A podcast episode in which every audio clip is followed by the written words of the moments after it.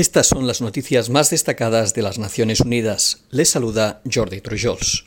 Unos 110.000 niños y adolescentes murieron por causas relacionadas con el SIDA durante 2021, según el último panorama mundial de UNICEF sobre menores y VIH publicado este lunes. A esta cifra hay que añadirle que otros 310.000 se infectaron por primera vez, lo que eleva el número total de jóvenes que viven con el VIH a 2,7 millones. En vísperas del Día Mundial del SIDA, UNICEF advierte que los avances en la prevención y el tratamiento del VIH para niños, adolescentes y mujeres embarazadas prácticamente se han estancado en los últimos tres años. A pesar de que solo representan el 7% del total de personas que viven con el VIH, los niños y los adolescentes representaron el 17% de todas las muertes relacionadas con el SIDA y el 21% de las nuevas infecciones por VIH en 2021.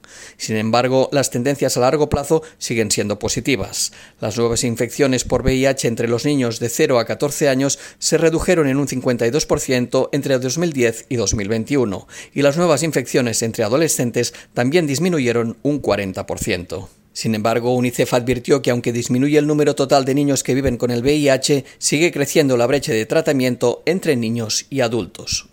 Tras una serie de consultas con expertos de todo el mundo, la Organización Mundial de la Salud empezará a utilizar un nuevo sinónimo para nombrar a la viruela del mono usando la abreviación de su acepción en inglés MPOX.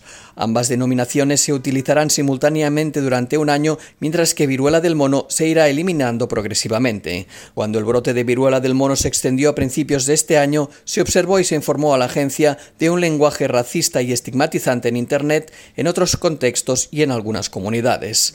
Las consideraciones para las recomendaciones incluyeron la idoneidad científica, la facilidad de pronunciación y uso en diferentes idiomas y la ausencia de referencias geográficas o zoológicas, entre otros factores.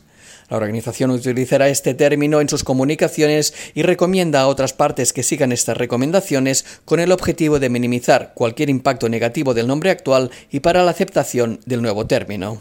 El aumento de la violencia, la expansión de los asentamientos y las restricciones continúan limitando el espacio económico y físico para desarrollar un Estado palestino viable, afirmó este lunes el coordinador especial de las Naciones Unidas para el proceso de paz de Oriente Medio ante el Consejo de Seguridad.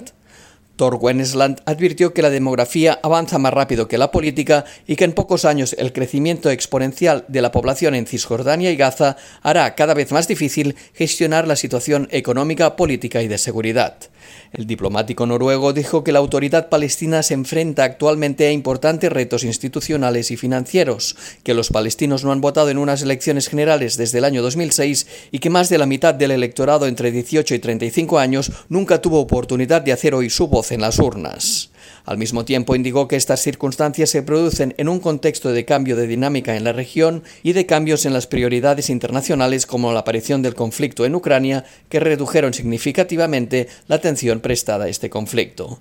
El coordinador alertó que de no resolverse las causas subyacentes del conflicto y no presentarse una trayectoria política clara, este se intensificará causando más derramamiento de sangre y miseria y teniendo un efecto profundamente desestabilizador en toda la región. El secretario general de la ONU aplaudió este fin de semana el acuerdo alcanzado entre el gobierno venezolano y la Plataforma Unitaria de Venezuela, que servirá para destinar recursos del Estado a iniciativas de salud, alimentación, educación y electricidad que brinden protección social y asistencia humanitaria a la población.